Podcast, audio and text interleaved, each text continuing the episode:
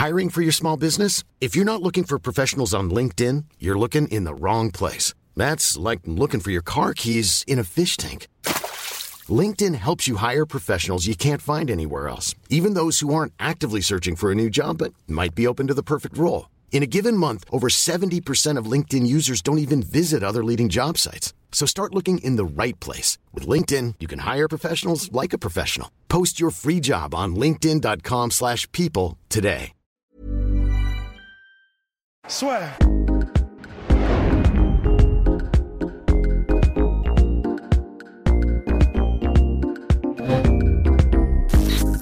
Bah, bonjour à toutes et à tous et bienvenue dans le podcast La Soirée avec une légende du MMA français, Monsieur Michael Lebou, qui nous fait le plaisir de nous accorder un peu de son temps en cette période de confinement. Restez chez vous surtout, c'est très important.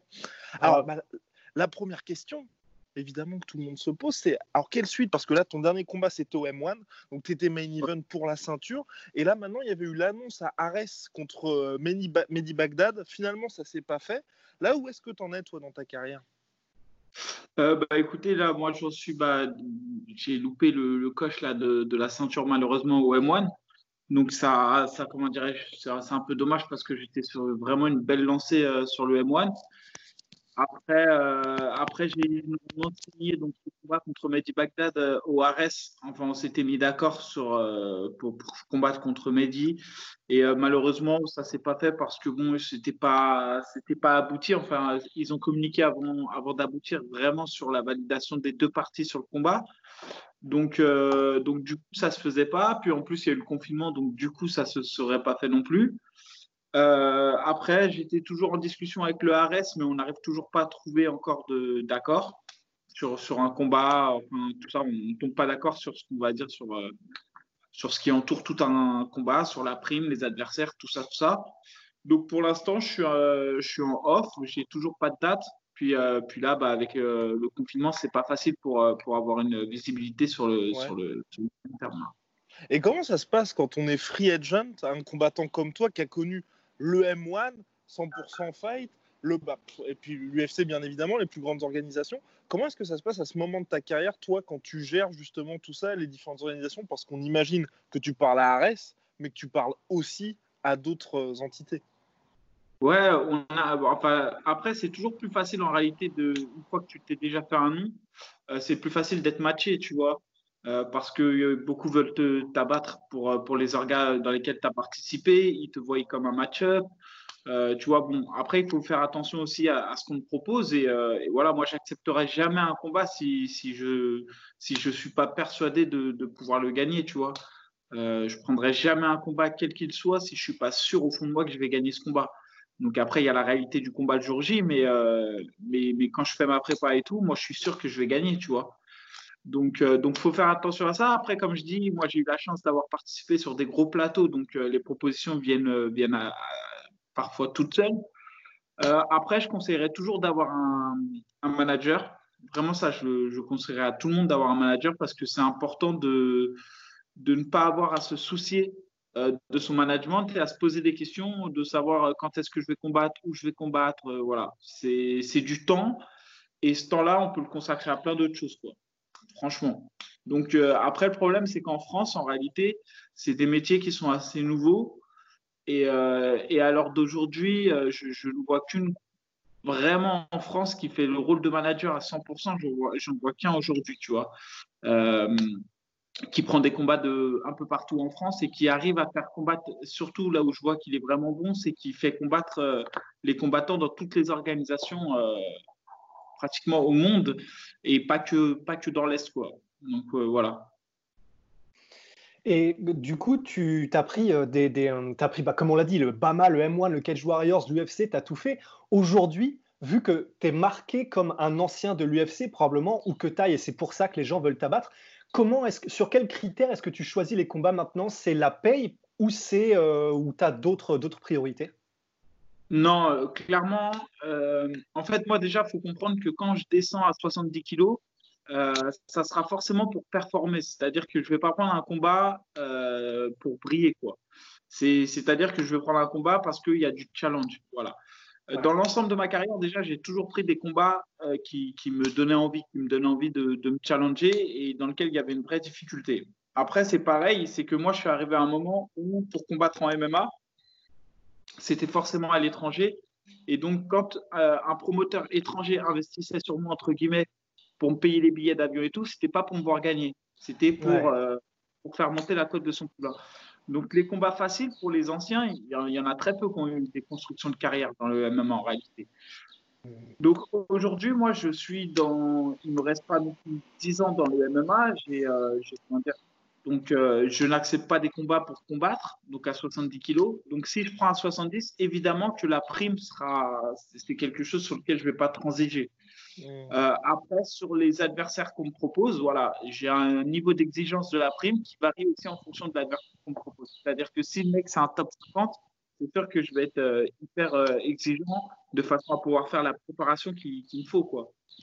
Donc, donc après, il y a plein de choses comme ça. Après, les combats que je choisis, en général, euh, c'est vraiment des choses qui vont me faire monter dans le ranking pour finir ma carrière sur, sur, euh, sur le top du top. Quoi. Et quand je mm. sentirai que je serai plus en mesure de, de, de rivaliser, franchement, je, je, me retirerai tout doucement.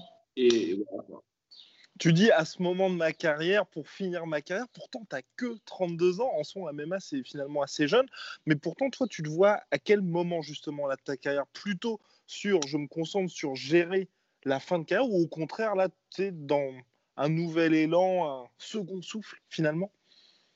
Bah, le, second souffle, euh, je l'ai eu vraiment au mois j'ai eu un, second souffle, c'est-à-dire que j'étais reparti sur un, beau truc. Euh. Pendant deux ans, voilà, j'ai fait, franchement, j'ai fait des bons combats. J'avais fait un, avant ça, j'avais fait un draw contre Bandel. J'avais fait une décision partagée Obama qui est franchement contestable contre Ryan Scott. Mm. Euh, il m'avait pareil mis une split décision qui était hyper contestable. Bon, après, derrière, j'ai eu la ceinture, tout ça. Et euh, donc là, en fait, j'avais vraiment un second souffle. Mais tu sais, quand tu perds comme ça, même si c'est sur blessure ou pas, c'est du rouge sur le palmarès. Et, malheureusement, et malheureusement, tu vois, ça te réengage sur un cycle euh, d'environ un an, deux ans, parce qu'il faut se combattre, il faut aller rechercher des noms. Euh, voilà. Après, la chance qu'on a là, c'est qu'il y a la légalisation qui arrive. Donc, du coup, ça va quand même ça va créer une aspiration, enfin, entre guillemets, on, va venir chercher plus de combattants français. Mais euh, il faut comprendre que c'est des longs cycles. Quand on dit, ouais, et donc quand tu ressors d'une défaite comme ça, bah, d'abord, en premier temps, c'est de se faire plaisir, voir où on en est, voir si on a toujours les bonnes sensations, tout ça. Et puis après, on se remet en scène. Mais ce qui est sûr, c'est qu'encore une fois, tu vois, je ne je prendrais pas un adversaire genre, euh, qui, qui, ne m'apporte rien. Quoi. Parce que des mmh. victoires, je peux en faire. Pour 1500 euros, 2000 euros, je vais combattre n'importe où. Euh, je prends le mec, facile, j'ai 5 victoires, je fais un best-of, je suis content. Mais au final, ça ne m'intéresse pas. Ce n'est pas ce qui m'intéresse. Et du coup, psychologique. Oh. Ouais, dis-moi. Bah, c'était simplement, en fait, euh, psychologiquement, du coup, comment est-ce que tu, là, sachant que tu le, tu le, tu lis toi-même, vu que c'est une, bon, après, c'est une défaite, c'est OM1 et c'est en gros euh, pour le titre, donc c'est vraiment c'est ce qui te fait de mieux en Europe, mais malgré, malgré tout, comme tu dis, c'est un rouge. Toi, du coup, tu t'es comment là psychologiquement Tu te dis, bah merde, ça veut dire que je repars pour un cycle, j'ai 32 ans, même si c'est encore relativement jeune, bah, ça me fait un peu chier parce que du coup, je sais ce qui arrive et je sais que ça a duré un an ou deux ans. Comment est-ce que tu vois les choses psychologiquement là? C'est ça. En gros, c'est de se dire déjà, tu vois, là, quand tu arrives dans une orga et que tu signes, tu vois, ça revient au management. Quand tu signes dans une orga, tu connais un peu le roster, surtout les organisations qui ont du vécu, c'est-à-dire que tu sais exactement où tu te situes, plus ou moins, tu vois. Avec l'expérience, tu arrives à savoir. Là, j'ai signé avec aucune grosse orga à la rigueur, tu vois, euh, il y a qui qui pourrait m'intéresser? Il y a le Brave qui sont en capacité de, de, financer. Ensuite, il y a le Cage Warrior avec qui je m'entends plutôt bien, mais les primes au Cage Warrior, on le sait, sont assez basses, mais parce que derrière, ils te proposent des vraies portes de sortie pour l'UFC. Pour euh, voilà, donc là déjà, j'en suis à me dire où est-ce que je veux combattre et on rejoint un peu ce qu'on se disait tout à l'heure, pourquoi je veux combattre? Et moi, comme je l'ai dit, il y a un truc sur lequel je ne peux pas transiger, c'est l'argent. Parce que quand je descends à 70 kilos, c'est des sacrifices qui sont énormes. Tu vois? Et euh, quand je dis 32 ans, ça, fait vieux, c'est aussi pour ça, pour les régimes. À 32 ans, tu fais tout le régime de la même manière. Moi, je travaille en parallèle, pas et euh, les journées en préparation sont hyper longues. Tu vois, quand tu te lèves le matin, tu vas pousser, tu t'entraînes deux fois dans la journée, tu rentres chez toi et tout tu vois, c'est pesant, tu vois. tout le temps qu'on passe à s'entraîner et, tout ça, c'est du temps qu'on ne fait pas pour autre chose. Et ça, faut en avoir conscience quand même.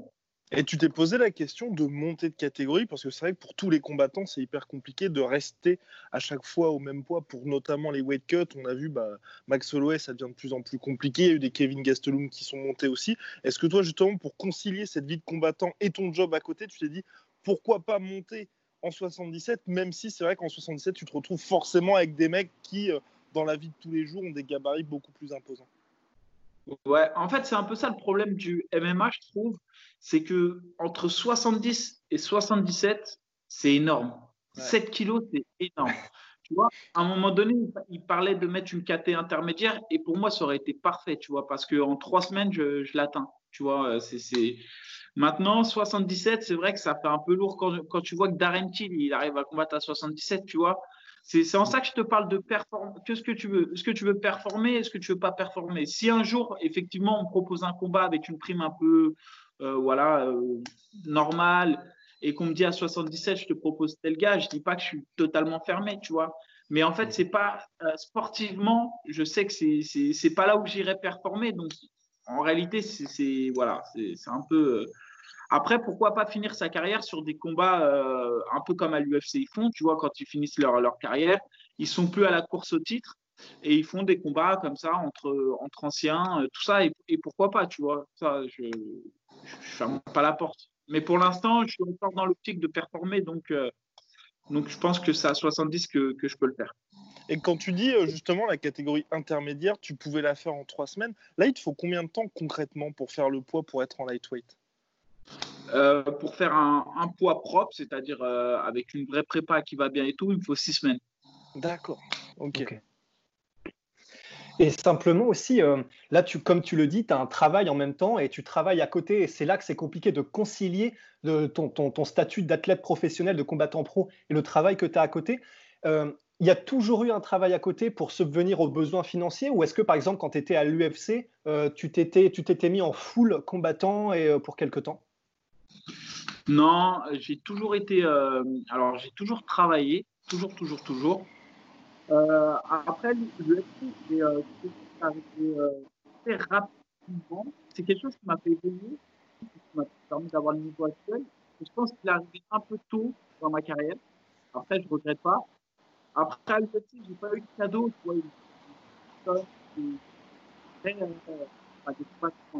je suis venu en face de moi, vrais. Et euh, j'ai fait trois combats en l'espace de six mois à l'UFC. Donc ça allait très vite, tu vois aussi. Euh, on a, on a, pas, j'ai pas eu le recul suffisant pour, euh, pour peut-être dire ouais non là je préfère pas prendre, je vais, je vais prendre le temps pour, tu vois. En fait tout est arrivé trop vite. Et comme on était un peu la nouvelle vague, que l'UFC réouvrait ses portes aux Français et qu'on était avec Taylor à l'époque les, les premiers à re-signer avec eux, du coup, on n'avait pas les codes. Mais tu vois, je pense que sur la question, on n'a on pas été bon, tu vois. De, enfin, moi, en tout cas, je vais parler en mon On n'a pas forcément, j'ai pas forcément été, euh, été bon dans, dans, la prise de recul du truc, tu vois. Dans quel sens? Bah, D'avoir accepté des combats aussi rapprochés. Trois combats en six mois, ça fait beaucoup. Euh, peut-être prendre le temps de, progresser entre chaque combat, euh, aller à la recherche de sponsors parce que euh, du coup, ça m'aurait permis peut-être de, tirer des, mensuels qui m'auraient permis d'alléger mon temps de travail. Tu vois, c'est toutes ces choses-là sur lesquelles j'étais pas au point, quoi. Vraiment, j'étais pas. Et c'est en ça que je te dis que le travail du management, du manager, c'est aussi ça. Tu vois, c'est le travail de conseil, tu vois. Mais après, est-ce que, est que l'UFC te mettait pas aussi une pression? Parce qu'on sait que pour les gens qui arrivent et qui n'ont aucun levier, bah, entre guillemets, tu n'as pas vraiment le choix de prendre des combats en short notice et tout ça. Est-ce que tu as senti la pression aussi, peut-être un peu de l'UFC Alors, euh, après, j'ai pris un combat. Moi, je suis rentré à l'UFC sur un short notice à, 14 jours contre Sergio Moraes, tu vois. Euh, derrière, j'ai accepté un combat au mois de juillet, donc euh, c'était trois ou quatre mois après que j'avais gagné à la décision mais j'aurais très bien pu dire que, euh, tu vois, tu peux refuser de temps en temps. Je pense que oui, c'est ça, leur casse les pieds euh, et tout, tu vois. Mais je pense aussi que d'un côté, tu vois, ça, euh, bon, ils savent entendre raison, tu vois, ils sont pas non plus intransigeants. Après, c'est sûr qu'il faut pas trop refuser non plus. Et c'est sûr que tous les combattants n'ont pas le même poids, tu vois. Euh, ça, c'est évident que certains peuvent se permettre d'exiger et d'autres pas du tout. Mais, ça, c'est partout, j'ai envie de te dire. Tu vois, c'est même dans le football, c'est comme ça. Hein. Quand tu joues à Sochaux, tu n'as pas le même poids que quand Cristiano Ronaldo. PSG. Euh, mm. Et, est-ce qu'avec le. Pardon, vas-y. Non, non, je dis, c'est un peu la même chose dans, dans tous les sports, je pense. Mhm. Mm.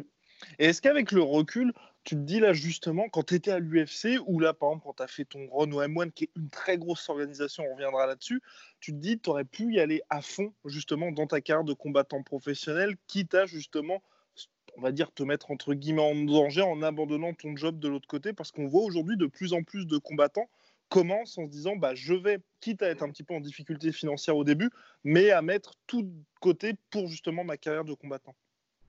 Ouais, après, tu vois, c'est aussi ça. C'est que moi, j'ai commencé le MMA, j'avais, euh, je crois, 21 ans, tu vois. Et j'ai commencé, tu vois, genre en loisir, tout ça, tout ça. Euh, donc, tu vois, le, MMA, ça arrivait petit à petit. Vers 25 ans, vers 24, 25 ans, ouais, je voyais qu'effectivement, j'avais des petits niveaux à l'international, mmh mais j'avais déjà mon crédit de maison, j'avais tout, tu vois. Tu, tu, reviens pas sur. Euh, enfin, Ouais. C'est comme ça, tu vois. Donc, j'étais engagé dans certaines choses et, euh, et je peux pas, tout, tu vois, sur un claquement de doigts, dire vas-y, euh, tu, vois, tu t'engages pas tout seul sur des projets. Donc, euh, à un moment donné, il faut savoir. Enfin, voilà, moi, j'ai les, pris cette décision-là.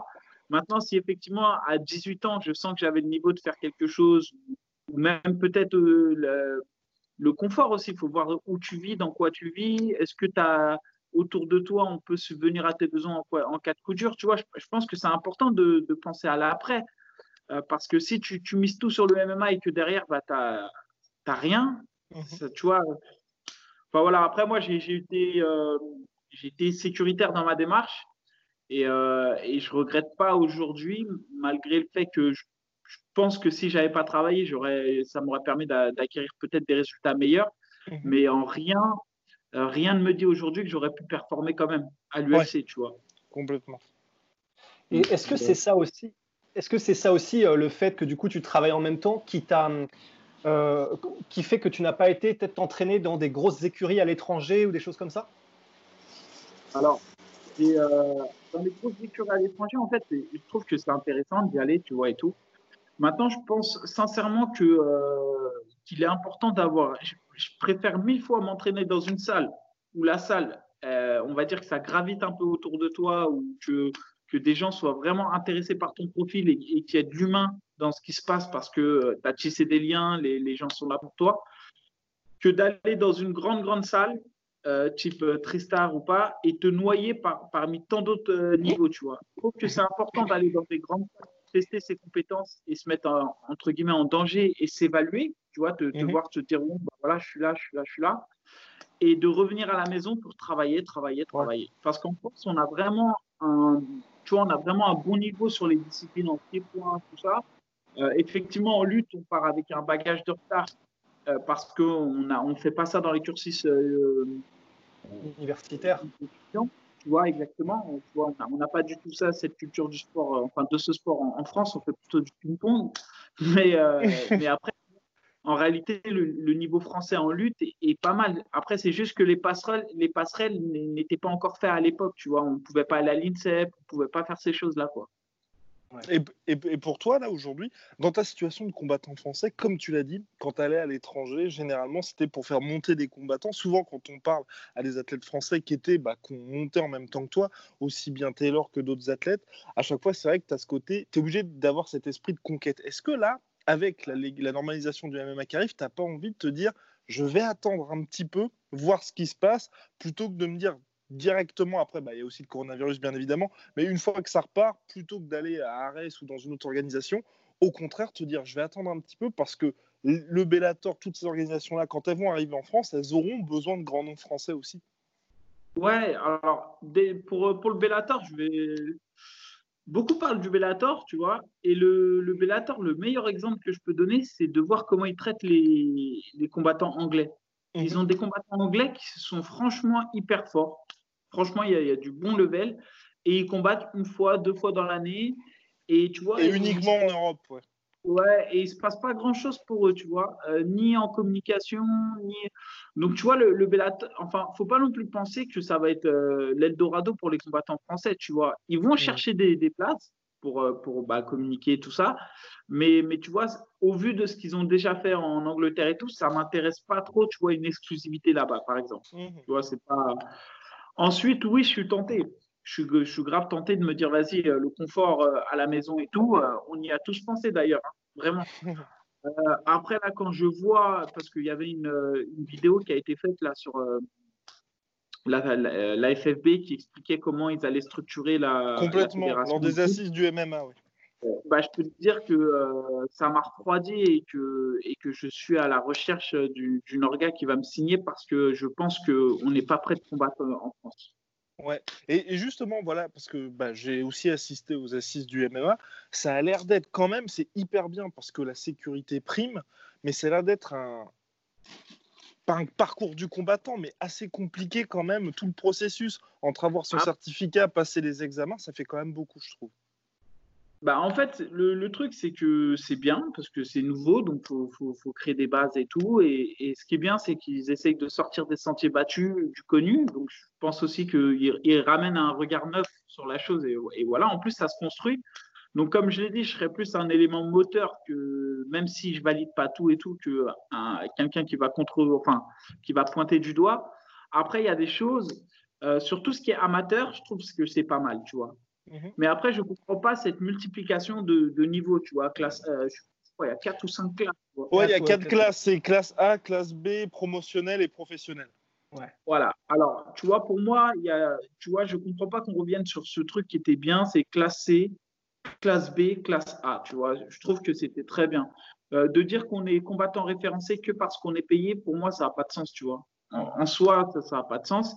Ensuite, j'ai l'impression, tu vois, que euh, comment on va faire, tu vois, je, je trouve qu'il y a un vide quand il te parle du palmarès que tu vas avoir sur ton passeport FFB, en gros euh, MMA. Et parce que, tu vois, moi, si je combats au M1, euh, j'en ai rien à faire, moi, du, du passeport. euh, Ouais. c'est pas méchant, mais en gros, je- donc tous les combats que je vais faire qui vont être référencés au M1 ne seront jamais référencés sur mon passeport euh, MMA Pro. Et on va arriver encore avec des doubles passeports, avec des mecs qui, qui, vont avoir 12-0, mais, qui- tu vois, qui vont, qui vont bénéficier peut-être d'un statut. Enfin, je sais pas comment ça va, ça va se passer, mais il y a des choses à repenser, euh, des choses intelligentes qui ont été dites, et il y a des choses qui ne me semblent pas cohérentes. Le, par exemple, j'adhère pas trop sur le fait de passer des grades. Tu vois, le, MMA, par essence, c'est un sport dans lequel euh, l'aspect martial est beaucoup plus important que l'aspect euh, artistique. Euh, C'est-à-dire qu'on va pas faire des katas, on va pas faire des démonstrations, on va pas faire passer des ceintures, tu vois. Il y a, y a vraiment le côté martial qui prime et c'est l'essence même de ce sport. C'est de dire qui est le meilleur combattant. Avec le temps, on a vu que c'est en, en- en étant fort partout, que bah, devenait, on devenait le meilleur. Mais ce que je veux dire, c'est que demain, euh, tu vas passer ton grade. Alors, si au sol, tu n'es pas bon, tu ne vas jamais avoir ton, ton, ton grade expert, tu vois. Enfin, je ne sais pas trop comment ça va se faire, mais il y a des choses qui vont même euh, contre, contre la nature même du MMA et qui ne se font dans aucun autre pays. Donc, à un moment, il faut se poser des questions. Si ça ne se fait pas dans les autres pays, pourquoi? C'est pas parce qu'on est plus intelligent, c'est peut-être parce que, euh, tu vois, ça- ça n'a pas de sens au final. Mais, mais voilà, sinon, je trouve que c'est bien la, la manière, euh, enfin, de toute manière, c'est bien que ça se légalise et c'est bien que ça se structure et, et voilà quoi. Après, il y a des choses à redire, c'est sûr. Et puis ouais, prime à la santé des combattants, ça c'est vraiment ce qui est quand même à saluer dans leur démarche. Et justement, quand, euh, bah, quand tu as vu ce qui se passait pour les assises du MMA, moi aussi c'est la première pensée que j'ai eue, c'est je me suis dit, pour les combattants comme toi qui sont toujours en activité ou qui sont, euh, bah, enfin, ouais, exactement en activité signée ou free agent, tu as cette tentation tout simplement de ne pas adhérer, de ne pas être licencié à la fédération de boxe et de te dire, tu as beau être français, bah, finalement tu vas pas adhérer au projet. Et pour toi, c'est un risque possible ça? Bah, en fait, la seule chose, le risque possible, c'est que, alors c'est ça ma question, et tout réside dans ça, c'est-à-dire c'est que une organisation comme l'UFC, quand elle va organiser en France, comment ça se passe? Est-ce que c'est juste sur la base des décrets et du coup, bah, ça se fera jamais sous la, euh, avec la FFB, ou est-ce que genre tous les athlètes de l'UFC, quand ils vont combattre en France, devront prendre leur passeport FFB provisoirement, mais comment les formations? Enfin, tu vois, il y, a- il y a beaucoup de choses qui, qui me paraissent assez bizarres. et qui me semble pas cohérent avec le niveau, euh, enfin avec le, monde professionnel. Mhm. Tu vois et, je pense qu'ils se sont calés exactement sur ce qui se fait en boxe anglaise. Euh, c'est-à-dire que tu as un parcours amateur qui est hyper structuré avec des championnats de France, des championnats du monde et des JO. Et puis ensuite, tu as, le monde professionnel qui n'a rien à foutre de, de, de, et j'ai l'impression qu'on va, partir un peu sur ça. Et c'est-à-dire qu'une fois qu'on aura légiféré sur le fait de pouvoir frapper au sol, bah, les organisations privées pourront organiser sans. Euh, enfin, juste avec les officiels de, la FFD, mais point barre. Il n'y aura, rien de plus. Mmh et pour revenir à toi, parce que quand même, là, on a Michael Lebout, il faut revenir à toi. Pour le M1, tu as combattu M1, qui est une organisation, c'est une des plus importantes d'Europe, sinon la plus importante, mais c'est vrai qu'en France, il n'y a pas énormément de résonance. Et est-ce que tu peux nous en parler un peu? Qu'est-ce que c'est que d'être combattant du M1, d'être main event parce que tu as été main event, de combattre pour la ceinture? Est-ce que c'est quelque chose. Enfin, pour nous, bah, bien évidemment, on est familier avec le M1, donc on sait ce que ça signifie, mais c'est vrai que ça doit ouvrir des portes justement de dire j'ai été champion du M1 et maintenant je veux partir dans tel ou tel orga ou avoir de nouveaux défis. Bah, le M1, là, ce qui était bien, c'était qu'avec euh, l'UFC, ils avaient quand même une vraie. Euh, le fait que l'UFC organise en Russie, ils avaient fait des accords en off qui disaient que les champions du M1 pouvaient partir euh, à l'UFC, etc. Donc, ça, c'était vraiment le côté. on va dire, c'était la carotte. Enfin, entre guillemets, c'est Mais euh, après, le, M1, moi, j'ai euh, j'ai adoré combattre au M1.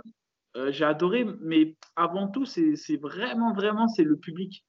tu vois, j'ai combattu au Kazakhstan et en Russie, et j'ai combattu Saint-Pétersbourg, Kazan, enfin, j'ai fait quelques villes, Orenbourg, tout ça. N'importe où où je suis allé, je peux vous assurer que le public, c'est un public qui est, qui est juste, déjà franchement, ils sont justes. Quand les décisions sont injustes, ils sifflent. Euh, et puis, euh, c'est des vrais fans de, combat, tu vois. C'est des vrais fans de, bagarre. Ils aiment ça, ils aiment le MMA. Et, euh, et on est respecté. On est vraiment, on se sent respecté, tu vois. Et j'avais déjà eu ce, ce sentiment quand j'avais combattu en Pologne. Avant de signer à l'UFC, j'avais combattu en Pologne. Et c'est un peu pareil, j'ai l'impression que c'est une culture peut-être qui vient de l'Est ou des, pays qui adorent les sports de combat. Les combattants sont vraiment euh, respectés. Après, euh, pour revenir à l'organisation même du, M1, euh, c'est bien, quoi. C'est cadré et, on a tout ce qu'il faut pour, pour, être, pour être bien, quoi. Mmh. Et quand tu étais à, et quand étais à l'UFC à l'époque, est-ce que y avait, c'était déjà aussi, euh, c'était, euh, je sais plus exactement en quelle année, je sais que c'est, je sais que tu as été sur l'event Crocop contre Gonzaga 2, je sais plus exactement quand est-ce que c'était. 2015. Comment est-ce que c'était à 2015, euh, probablement, de toute façon, monsieur euh, Guillaume l'ordinateur. Mais comment est-ce que c'était à cette époque-là, l'UFC Et est-ce que des bruits que tu en as entendus, ça a changé depuis au niveau de l'organisation, de la manière dont ils sont avec les combattants?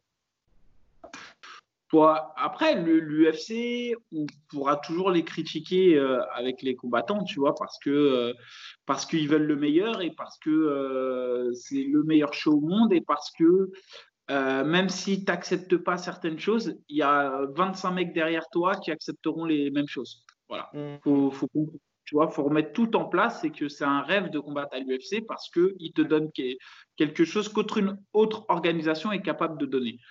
Après, j'aimerais revenir sur une chose, c'est l'UFC, j'ai connu des organisations, j'en ai connu peut-être une quinzaine. Aucune organisation n'arrive à la cheville de l'UFC. Il faut, faut, être clair sur ça, tu vois. À chaque fois, j'entends l'UFC, ils traitent mal les combattants et tout.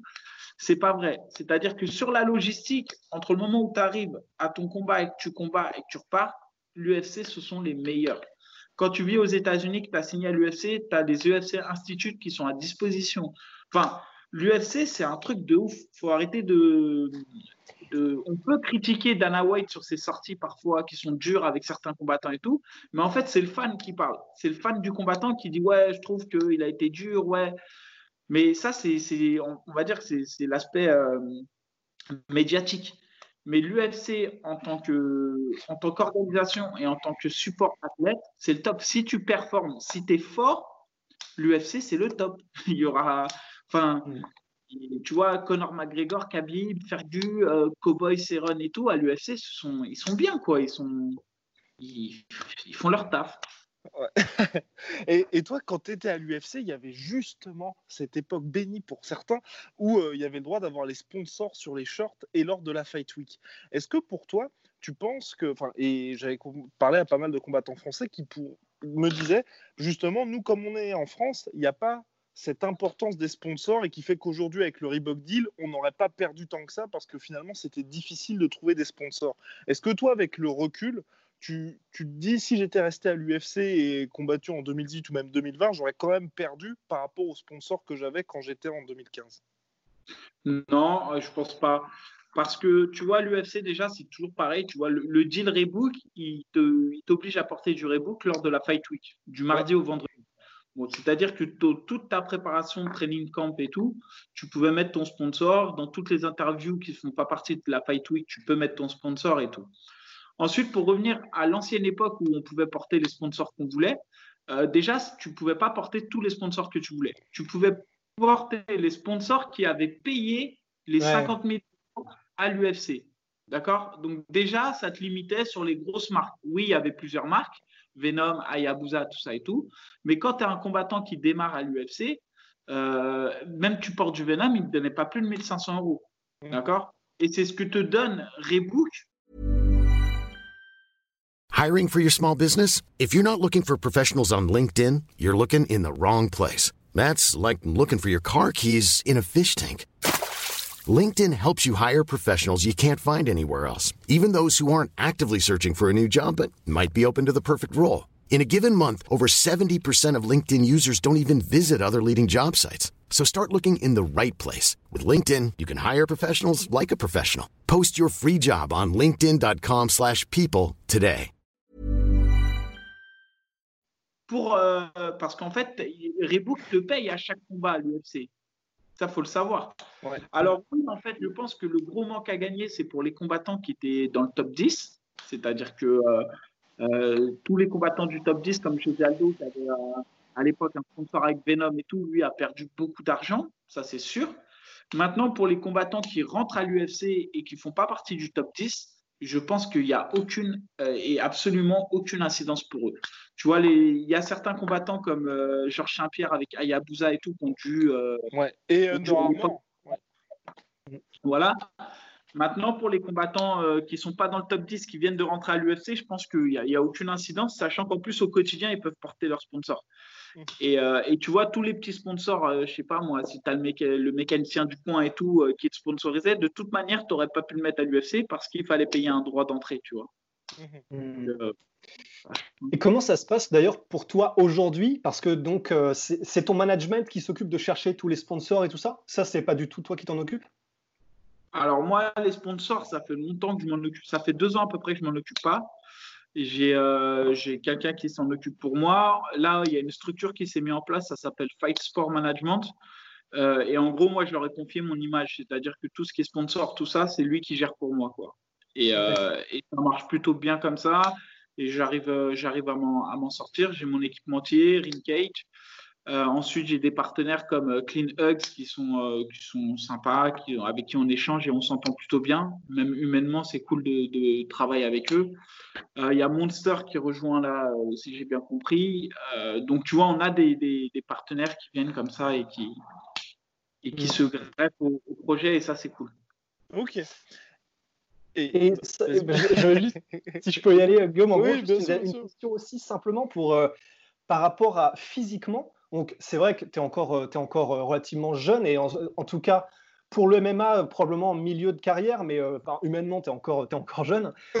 comment est-ce que, comment est que tu te sens physiquement et est-ce que, tu, est -ce que tu, tu dirais que tu es vraiment. tu commences à compter un petit peu, à, ce que ce soit un compte à rebours avant que tu arrêtes parce que tu commences à être un peu cassé ou est-ce que tu, tu t'en sors bien physiquement?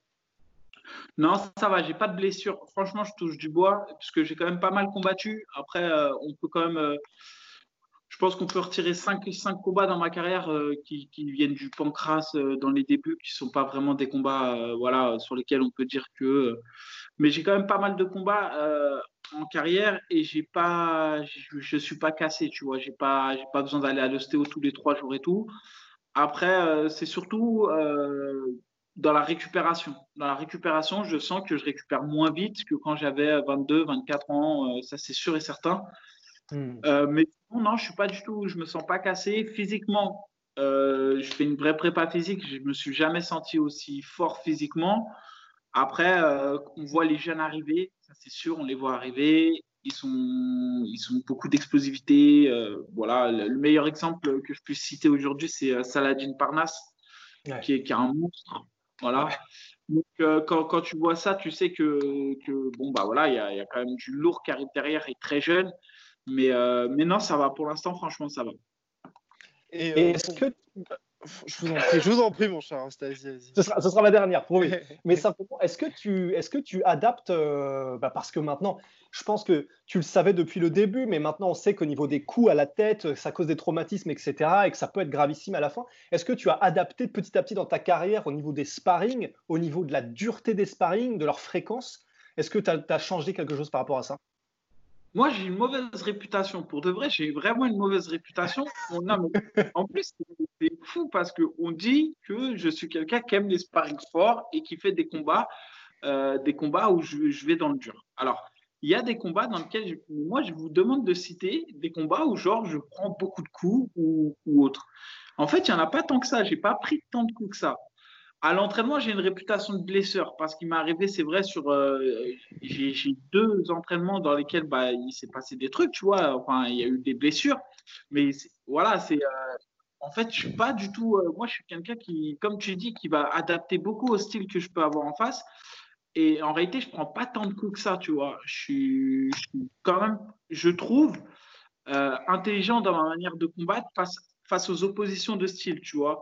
Et je trouve mmh. que j'ai une image à la peau qui est pas forcément. Euh, et je pense que même on pourrait limite me reprocher d'être plus calculateur que d'être quelqu'un qui va à la bagarre, tu vois. Parce que beaucoup de combats, euh, je me suis contenté d'une petite décision ou où tu vois, euh, j'aurais pu peut-être chercher un finish, tout ça, tu vois. Donc, euh, c'est plus l'inverse. Mais oui, j'adapte. J'adapte et, en fonction de, qui j'ai envie, j'adapte. Et en fonction aussi du, temps qui, qui file, euh, j'ai adapté aussi, tu vois, parce qu'on acquiert quand même de l'expérience, on a une meilleure gestion du round. cinq minutes, je ne sais pas comment dire, j'ai même pas besoin du temps pour te dire où j'en suis dans mon round. Euh, c'est devenu des, des, formats qui sont ancrés en moi, tu vois. Moi, les cinq minutes, je, sais exactement à quoi. Ouais, tu as une horloge biologique. Hmm. C'est ça, en fait. C'est à force de tourner, de tourner, en fait, on sait exactement où on en est, quoi. Et tu, et, tu parlais justement de, des différentes organisations que l'UFC représentait la crème. Il y a aussi cette question, cette fameuse question du dopage, où j'imagine que tu as dû te retrouver dans des organisations de l'Est de l'Europe ou ailleurs face à certains spécimens qui avaient peut-être pris des produits qui étaient plus ou moins interdits. Toi, comment est-ce que tu gérais ça? Parce que tout au long de ta carrière, voilà, tu as, bah, bah, été un combattant entre guillemets normal et c'est vrai que de temps en temps, on peut voir certains combattants, on se dit ouf, c'est un peu bizarre ce qui se passe là. Ouais, alors franchement, sur, le dopage, tu vois, le, le seul truc qui m'embête avec le dopage, c'est que en réalité, c'est que quand tu dopes, tu engages, euh, tu engages ton capital santé. C'est-à-dire que personne ne sait aujourd'hui, celui qui se dope, ce qu'il risque d'avoir dans 10, 15, 20 ans. Euh, donc à partir de là, moi j'ai fait le choix. C'est vraiment un choix. C'est même pas sportif. Hein. C'est même pas sportif. C'est ça le pire, c'est que j'ai fait le choix de pas me doper parce que je veux pas avoir des problèmes d'hormones, je veux pas avoir des problèmes euh, euh, de cancer, je veux pas avoir tout ça dans 20 ans pour des primes de 10 000 euros, 10 000 euros, 12 000 euros. Et encore ça, c'est quand tu es dans le haut niveau. C'est-à-dire que c'est ça me voilà. Après, très jeune, j'ai vu, euh, ah, je ne veux pas citer de nom, mais j'ai combattu une fois en pancras en France euh, un adversaire qui s'était dopé, mais avec des produits qu'il ne faisait même pas. Son cœur ne descendait pas, il restait haut dans les tours et il a fini sur un brancard avec le SAMU. même pas pour 500 euros, tu vois, à l'époque. Euh, après, en Pologne, en Pologne, je peux t'assurer que tous les mecs que j'ai affrontés étaient chargés. et, euh, et au M1 aussi, j'ai vu des trucs bizarres dans, certains vestiaires. Mais encore une fois, je le redis, en France, si tu regardes en certains Français, si tu, cherches un peu, il y a des Français qui sont interdits de compétition en pancras. Euh, parce qu'ils se sont dopés, tu vois. Mm. moi, une fois que j'ai combattu en pancras en France, c'était au GFA, on a été tous testés, tu vois, tous les combattants. Moi, j'étais content d'être testé, tu vois. Mmh, à un moment donné, tu vois, faut être content parce que, et c'est en ça que je dis, faut être transparent, tu vois, et, je suis pour les tests et la multiplication des tests parce que c'est une bonne chose.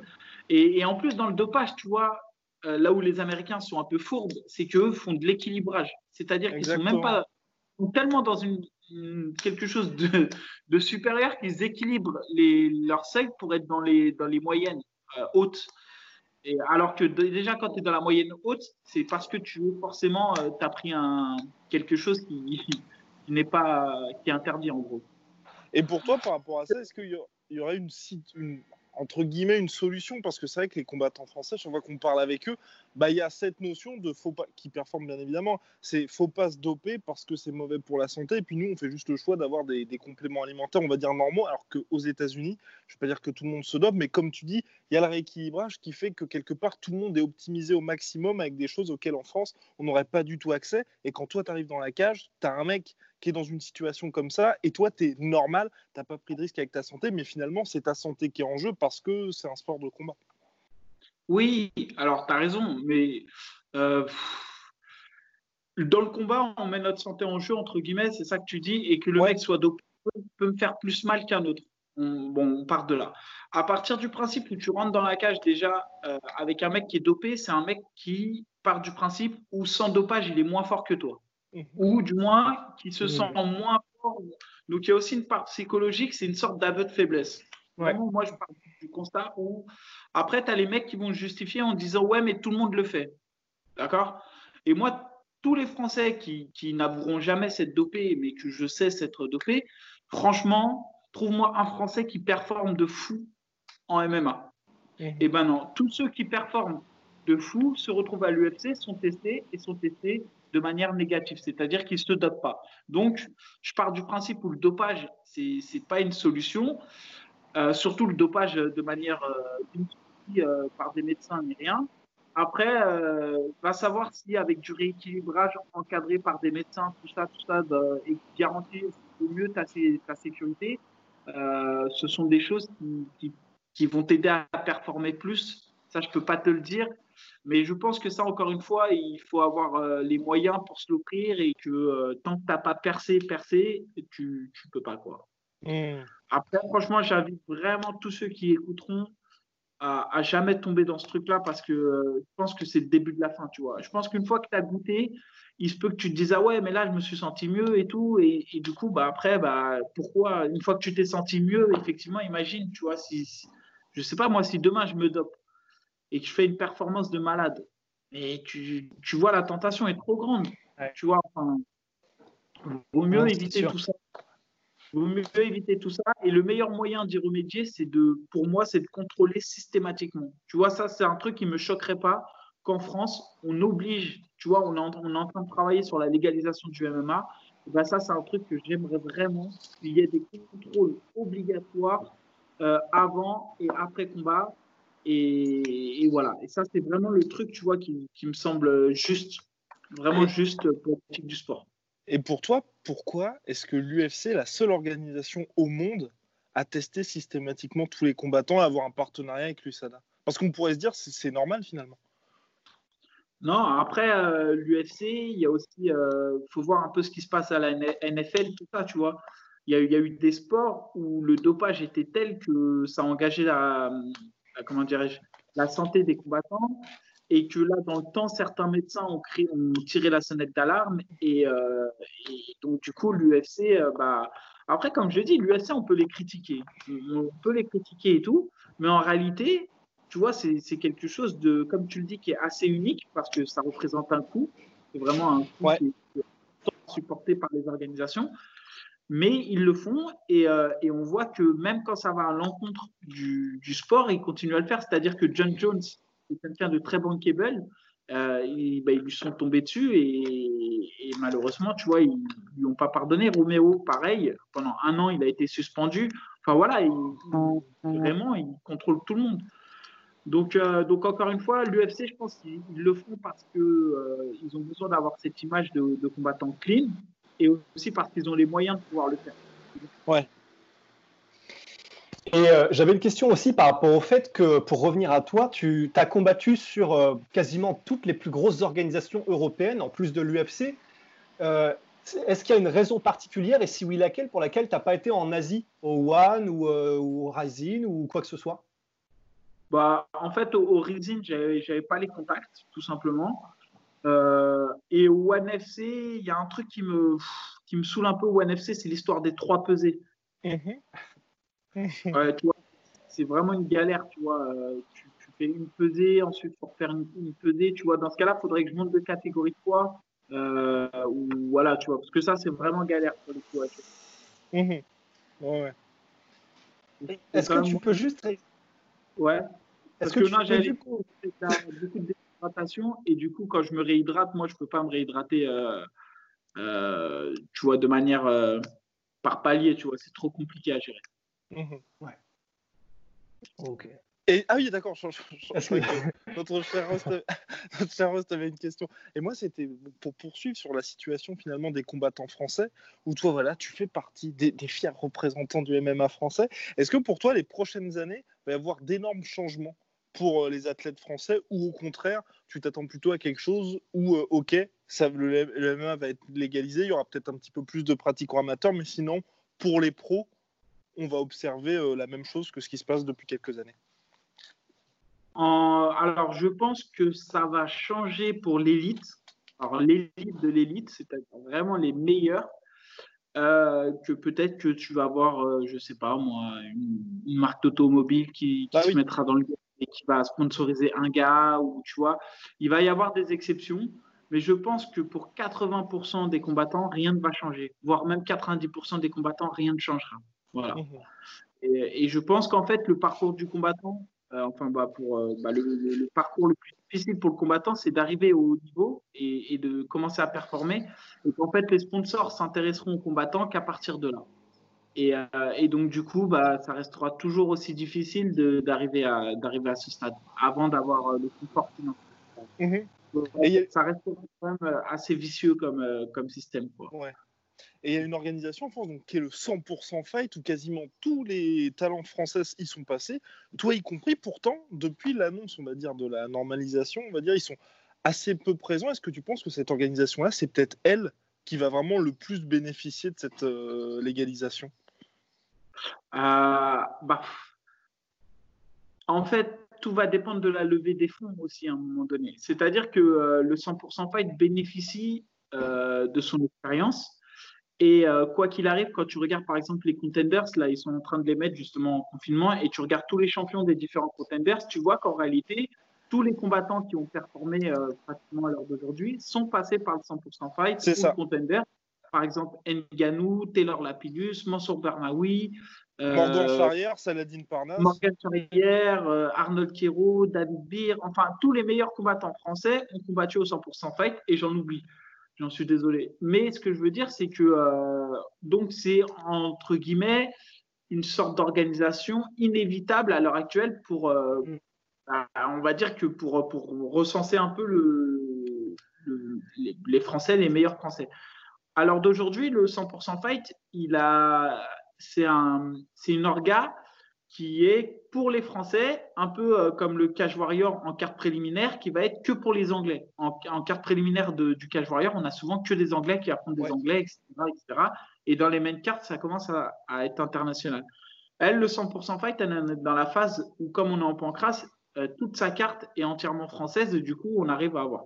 Donc, je pense que déjà, la première, euh, la légalisation du MMA va, va permettre au 100% fight de créer des cartes internationales euh, sur ces sur ces trois quatre derniers combats, c'est-à-dire sa main carte, et du coup va lui apporter une visibilité supérieure. Ensuite, aujourd'hui, elle est légitime pour se positionner en tant que numéro 1, mais il ne faut pas oublier que derrière, euh, rien n'empêchera le Cage Warrior de venir en France, rien n'empêchera l'UFC de venir, le Bellator de venir, tout ça. Donc je pense qu'en fait, le, le, 100% Fight va rester dans ce qu'il sait faire, c'est-à-dire faire sortir les talents français, avec des petites cartes internationales, mais que euh, ça ne sera pas euh, la multinationale qui va faire euh, les, événements à Bercy, tout ça. Quoi. Il va rester, je pense, dans ce qu'il sait faire, multiplier peut-être les événements. Et effectivement, ça va, ça va rapporter peut-être un peu plus de, de spectateurs ou un enthousiasme particulier, mais je ne pense pas que ça change sa stratégie d'organisation non plus. Et c'est hyper intéressant parce que toi, tu parles avec une certaine sagesse du business du MMA, puis notamment de l'UFC, alors que tu es parti après trois combats, mais tu as l'air de comprendre finalement tous les ressorts un petit peu du, sport. Et toi, est-ce que justement le fait que tu sois parti de l'UFC après trois combats sans avoir, justement, t'en as accepté très rapidement, il n'y a pas eu une grosse contre-performance ou quelque chose qui fait ah oui bah effectivement c'est normal qu'il soit fait que est-ce que toi avec le recul aujourd'hui tu te dis finalement c'est normal qu'il m'ait donné ma chance et puis qu'ensuite je sois parti à la fin de ce premier contrat? Bon, après, il y, a quelque chose que peu de personnes savent, c'est que euh, en réalité, dans le quand j'ai signé, moi j'ai signé quatre combats à la base. D'accord. Ok. Voilà. Ensuite, à la fin du troisième combat, donc euh, juste après mon combat, euh, je comment dirais-je, je devais aller à Las Vegas une semaine, tout frais payé par l'UFC contre la campagne USADA. D'accord. On devait là-bas, il y avait tous les athlètes et tout et tout. Euh, moi, quand j'avais fait ma prépa contre Stevie Ray, j'avais une personne de ma famille qui était malade, qui était à l'hôpital et tout et tout. Et du coup, après mon combat contre tu vois, j'ai dit, je vais prendre du temps. Euh, J'en ai pas pris pendant toute ma prépa. Et donc, du coup, je préfère annuler ce voyage euh, à Las Vegas, etc. Donc, je venais de perdre, j'avais la déception et tout et tout.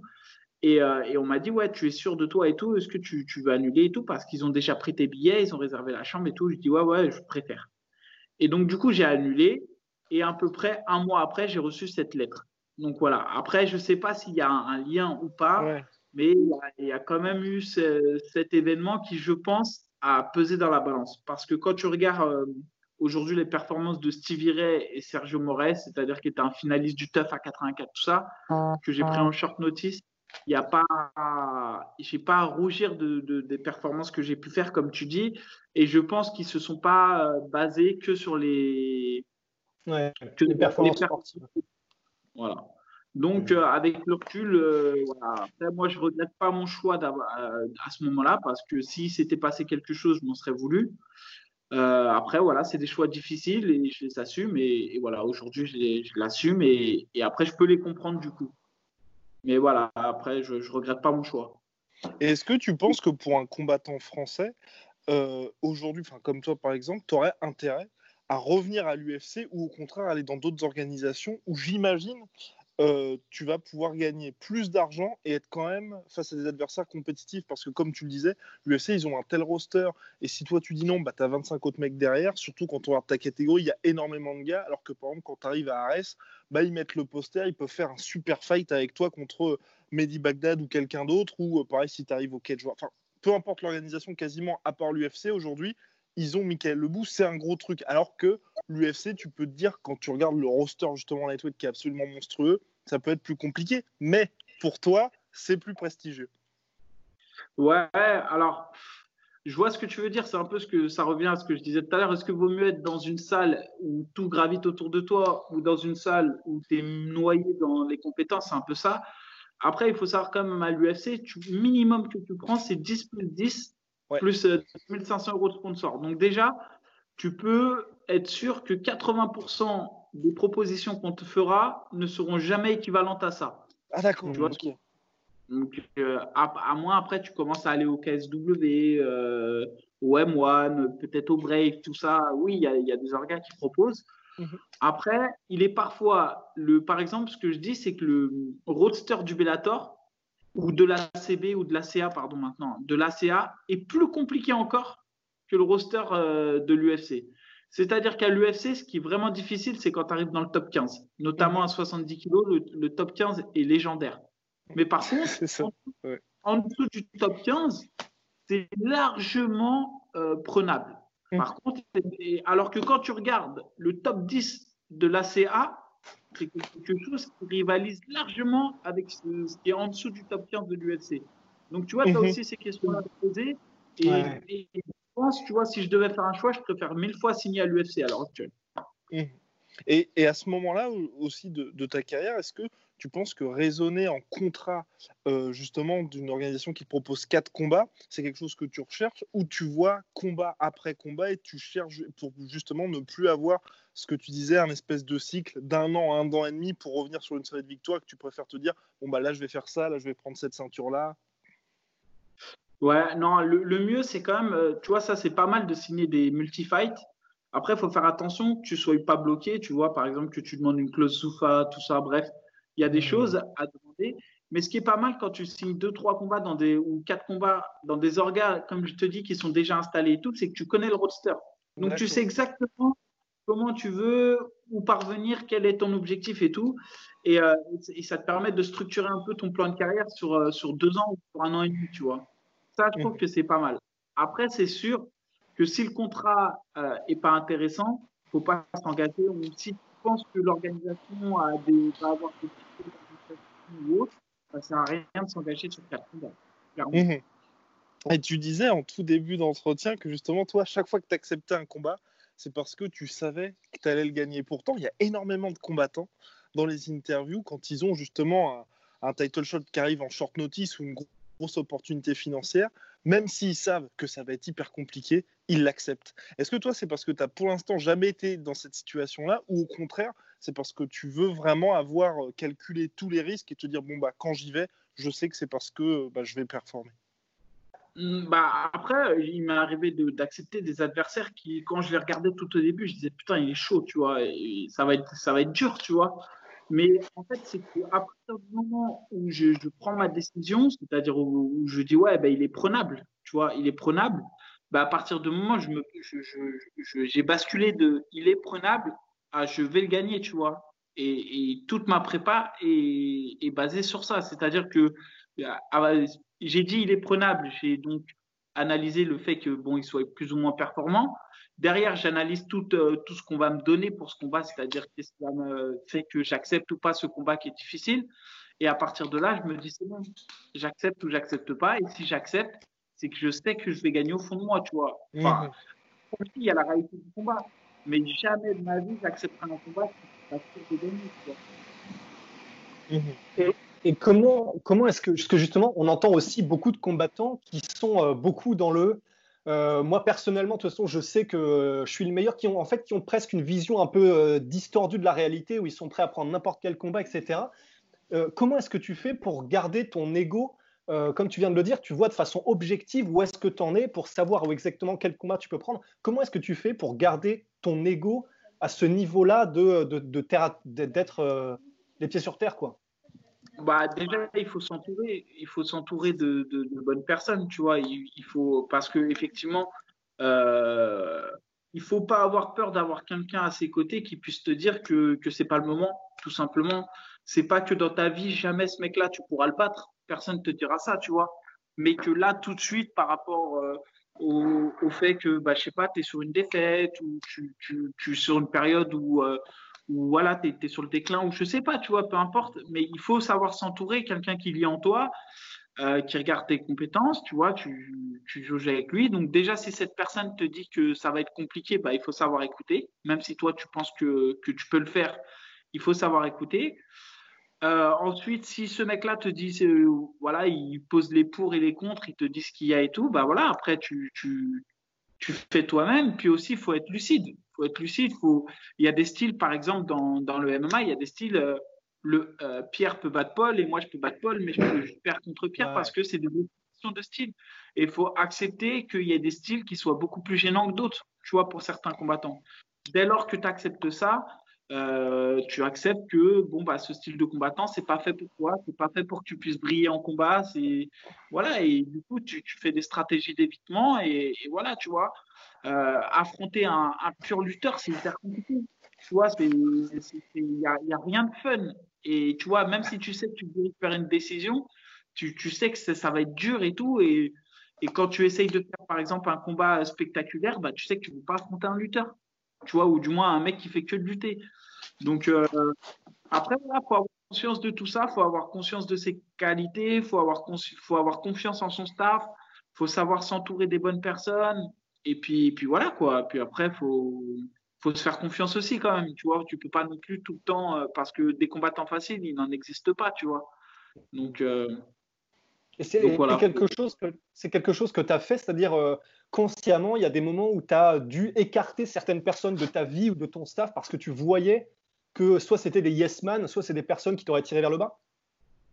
Bah, Après, tu sais, c'est souvent le, problème de, des... quand tu t'entoures de certaines personnes. Euh, le souci est de savoir où est le conflit d'intérêt. Moi, c'est surtout là que je vois que c'est pas yes man, c'est pas quelqu'un qui me tire vers le bas, parce que personne veut te tirer vers le bas volontairement. Tu vois. Ou t'utiliser, ouais, ouais. Voilà, c'est ça. C'est comme aux échecs, tu vois. Il peut t'utiliser pour placer peut-être quelque chose derrière. On peut te euh, te dire vas-y, t'inquiète, c'est bien, mais en fait, tu viens de couvrir quelqu'un. Tu, tu sais pas trop, tu vois, ce qui se passe. Euh, il y a peut-être une orga qui t'a demandé et lui, il te dit vas-y, mais il en a placé deux autres derrière. Euh, tu sais pas, euh, il faut, il faut, bon, après, il faut avoir confiance aussi, hein, je dis pas. Mais, mais voilà, je pense que personne volontairement essaye de tirer quelqu'un vers le bas. Mais après, c'est comme dans tout dans la vie, faut, personne n'est tout blanc, personne n'est tout noir, faut, faut se méfier, il faut avoir du recul. Et euh, il faut, faut, se méfier des personnes qui peuvent avoir euh, euh, des, des, des, comment dirais-je, des casquettes différentes, trop différentes. Tu vois, à un moment mhm. donné, il y a des conflits d'intérêt et ça, ça pose des questions. Et, là, il y a... ce que je dis, c'est que c'est trop facile de mettre le combattant dans la, dans la peau d'une personne qui est infantile, tu vois qui doit être écadré par son entraîneur et son matchmaker. Et lui, c'est le combattant Non, le combattant, il a ses responsabilités aussi, tu vois. Il faut pas non plus. Euh, voilà, il y, a, beaucoup de gens, je les vois, et ils sont combattants. Tu sais, ils sont, ils bercés, tu vois.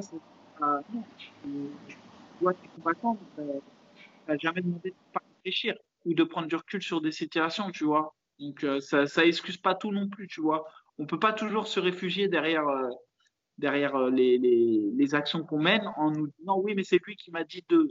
Donc, tu vois, moi, j'ai toujours été quelqu'un de plus ou moins réfléchi et, des fois, je prends du recul. Et puis aussi, après, il faut savoir euh, dans sa carrière, à des moments où ça va pas, peut-être qu'on engendre trop de défaites ou trucs comme ça, se prendre du recul et dire bon, bah, il y a quelque chose qui fonctionne pas. Tu vois, soit il est temps pour moi d'arrêter, soit je retente quelque chose d'autre et structurer de manière différente. Mmh. Tout simplement. Eh ben, formidable. C'était euh, le, mot de la fin, toujours très sage. merci beaucoup, Mickaël. Et puis, euh, bah, bah, très vite. Hein. Ouais, merci. Merci. Soit.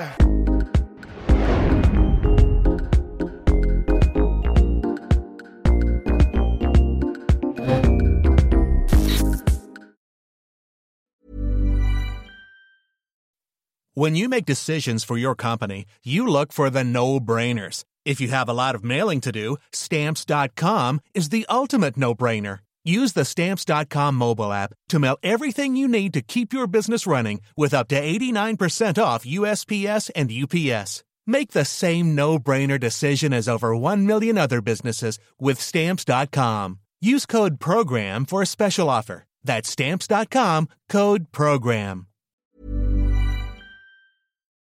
Et voilà, c'est la fin de votre épisode du podcast La Sœur. Si ça vous a plu, n'hésitez pas à nous mettre les 5 étoiles sur Apple Podcast ou sur Spotify. Vous pouvez aussi nous laisser un petit commentaire, ça nous aidera beaucoup. Et si vous voulez aller plus loin avec nous, vous tapez La Sueur sur toutes les plateformes ou sur les réseaux sociaux, vous nous trouverez. Et là, vous nous écoutez très certainement en audio. On est aussi en vidéo sur YouTube, mais également sur Snapchat. Là encore, vous tapez la et on sera là. Merci de votre fidélité et à très vite pour de nouvelles aventures.